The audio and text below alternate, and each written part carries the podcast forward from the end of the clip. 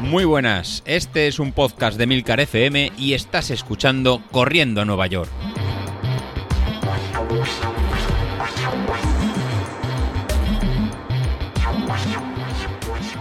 Hola a todos, muy buenos días y bienvenidos de nuevo al podcast de los viernes, vuestro episodio favorito de la semana. Y bueno, no es que sea vuestro episodio favorito de la semana, es que este paso va a ser el único, macho que, de propósito, que, que carajal llevamos ahí con las grabaciones, las semanas complicadas, que si familia, entrenos, tal, y, la verdad es que están siendo semanas complicadas para todos. Yo ya sabéis que voy a seguir aquí al pie del cañón, me pongo una tarea todos los jueves para que no se me olvide grabar este podcast, saco las notas ahí, el guion que voy a hacer según los comentarios que habéis hecho en el grupo y tal, y joder, me lo estoy currando muchísimo. Yo creo que voy a sacar un spin-off, le van a dar por el saco a Isasi y a Godes y voy a hacer mi propio podcast que va a ser mucho más divertido.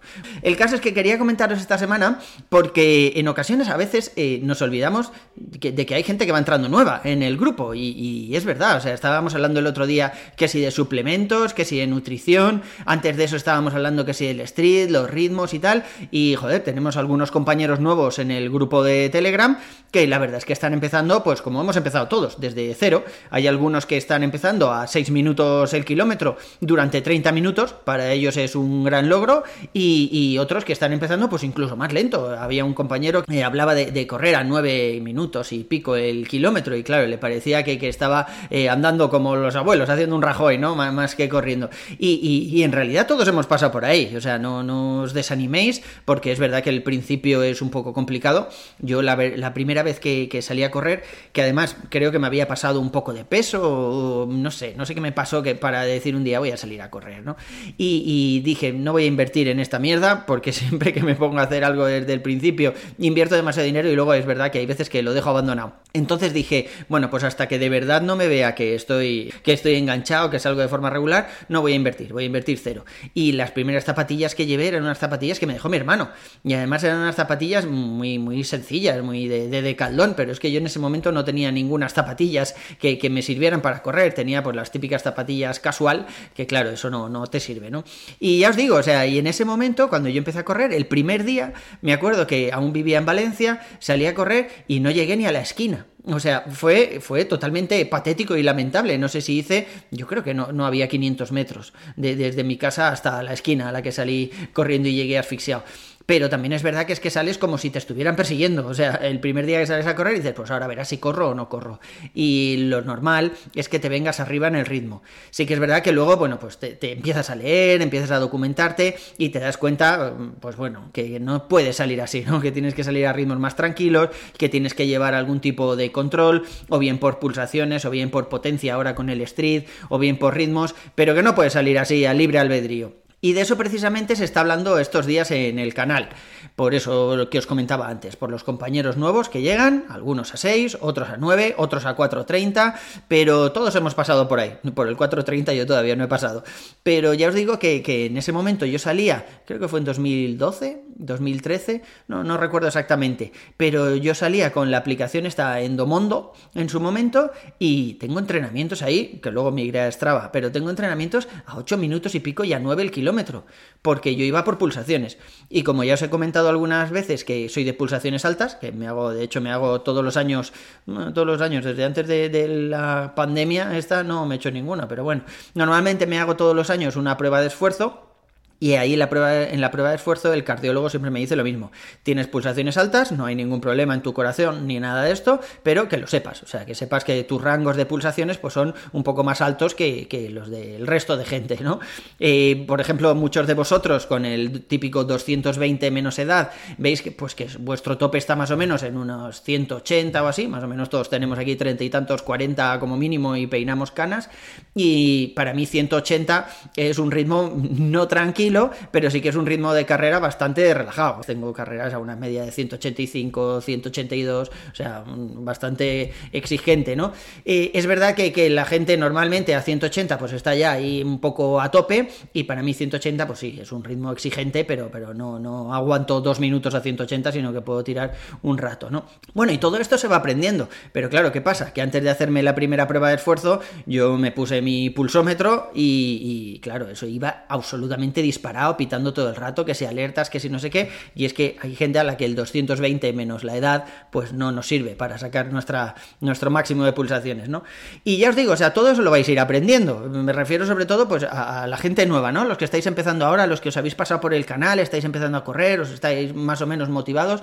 Esto lo preguntaba, por ejemplo, Rodrigo en el canal, ¿no? Si era mejor entrenar por pulso o por potencia. Y yo, pues ya veis mi experiencia. O sea, yo recomiendo dejar de mirar la frecuencia cardíaca, porque en cada persona es un mundo, y sal a rodar a un ritmo pues que te permita rodar un rato, ¿no? Esos 30 minutos que decíamos, igual al principio es un poquito menos, luego poco a poco vas alargando, y, simplemente pues, pues sal a rodar, ¿no? Y olvídate de, de mirar que si reloj y demás. Luego, cuando de verdad quieras mejorar, cuando veas que te has enganchado a esto, que te apetece invertir algo de dinero en unas buenas zapatillas, en un buen pulsómetro, reloj o como lo quieras ver, pues entonces sí, entonces ya lo mejor que hemos visto hasta ahora es un cacharro como el Street, que ahí dejas a un lado toda la parte de ritmos y de frecuencia y lo que hace es calcular tu potencia. Entonces, evidentemente, en cuanto llegas a una cuesta, pues vas a bajar el ritmo automáticamente para mantener la potencia que te dice Street y las pulsaciones que haya por debajo, pues al principio nos van a dar un poco igual.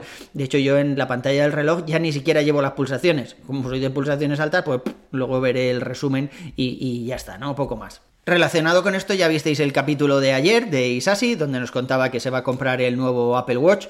Yo ya os conté el vicio que tengo con los pulsómetros, en concreto lo comentamos en el episodio del 22 de enero, os dejo el enlace en las notas del programa, donde os contaba que yo he tenido todos los Apple Watch que han salido y todos los Garmin de gama alta, hasta el del año pasado, no, creo que hace un par de años, cuando tuve el Forerunner, el 945, fue el último Forerunner que tuve, y la verdad es que muy bien, o sea, además me lo compré entero con el bundle y todo, la banda de triatlón y demás, y luego creo que compré ya el Apple Watch, el Series 5, ya estaba muy bien, ya tenía su GPS integrado, sus frecuencias cardíacas que iban mejor que antes, el barómetro este para saber la altura y todo sin tener que mirarlo luego en el mapa, era sumergible, o sea, ya daba cierta cierta autonomía, ¿no? Ya no necesitabas eh, pues instalarte alguna otra aplicación. Bueno, Workout 2 estaba muy bien para poder programar series y tal, pero bueno, ya era un cacharro bastante más serio, ¿no? No necesitabas, por ejemplo, llevar el móvil para el GPS ni nada de eso.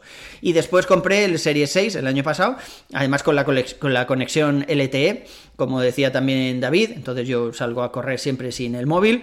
Bueno, si alguna, alguna vez quiero posturear o algo, me llevo el móvil para hacerme la foto, ¿no? Que eso el Apple Watch todavía no lo puede hacer, pero nada más, o sea, si me entra alguna llamada, algún mensaje, pues me entra directamente al Apple Watch con, conexión LTE. Y la verdad es que estoy muy contento. Desde que tengo el Street, la combinación es absolutamente perfecta. O sea, yo hoy por hoy no lo cambio por un Garmin.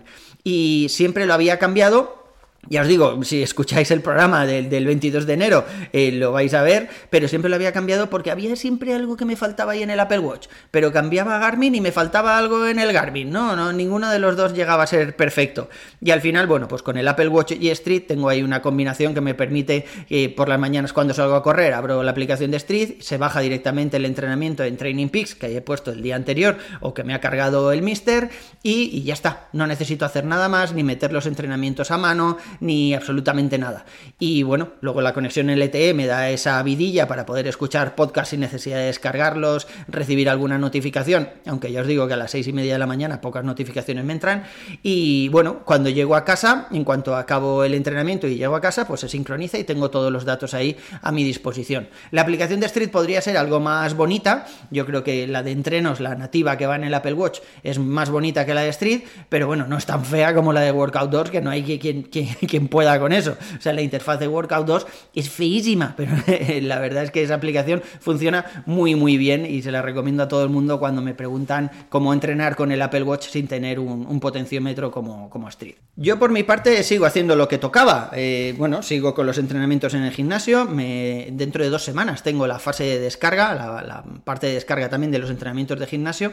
Y bueno, el entrenador me ha dicho, Álvaro, que baje un poco las repeticiones, que baje las series, pero que no deje de ir, ¿no? Que no lo abandone del todo, porque es simplemente, pues eso, para que el cuerpo asimile un poco mejor los entrenamientos, descansar un poquito, pero sin dejar de ir. Así que ya os contaré, seguramente haga eso, de tres repeticiones baje a dos, o siga manteniendo las tres, pero con menos repeticiones dentro de cada serie, y no sé, ya veremos. De hecho, en la parte de running todavía no tenemos semana de descanso, así que, bueno, de descanso, de, descarga. Entonces tampoco tiene mucho sentido eh, estar en una semana de carga metiendo muchos kilómetros y sin embargo, pues el gimnasio dejarlo ahí un poquito más de lado, ¿no? Bajar las repeticiones. Así que seguramente lo que haga será eso, seguir más o menos como ahora, pero simplemente bajar un poquito la carga en el gimnasio y, ya está. Pero me encuentro muy bien. Se lo comentaba el otro día a Álvaro. la, parte de gimnasio me gusta. Ya he conseguido que, me guste un poco, porque yo siempre he odiado los gimnasios, siempre he dicho que olían a una mezcla entre sudor y lejía, que, que nada más entrar por ahí ya me daba como angustia, mareaba un poco. Pero la verdad es que, bueno, a las seis y media de la mañana cuando llego al gimnasio, abren a las siete, entonces hay veces que caliento por allí un poquillo por los alrededores y tal. Y luego, claro, el gimnasio está recién limpio, no huele a nada, está aún sin sudar, ¿no? Y bueno, ya os digo, yo estoy a gusto allí, voy viendo que los ejercicios, todavía no he cambiado los pesos ni nada de esto, pero veo que me van costando menos, en cuanto vea que puedo llegar al tope de repeticiones sin, bueno, sin, sin, ningún problema en todas las series, pues seguramente tenga que, aumentar el peso. En la carrera a pie me veo también mejor, eh, ayer me tocaban las series estas en zona 5, las 12 repeticiones, y, y, pese a que la semana pasada las 10 se me hicieron un pelín largas, pues esta vez las 12, no sé, porque se me hacía tarde, pero hubiera podido hacer, por ejemplo, 15, 15 repeticiones y me han salido a mayor potencia que la semana pasada. No significa que esté más fuerte en una semana, pero la verdad es que, bueno, voy viendo ahí cierta evolución y la verdad es que estoy contento. De peso ni idea, ya sabéis que, que no me peso, así que bueno, ya veremos en cuanto pille una báscula disponible o mi mujer, yo que sé, se despiste y pueda meter una báscula aunque sea debajo de la cama, pero bueno, ya, ya os contaré esa parte a ver cómo, cómo va. Por mi parte yo creo que eso es todo por hoy, un abrazo y nos vemos en la siguiente, hasta luego.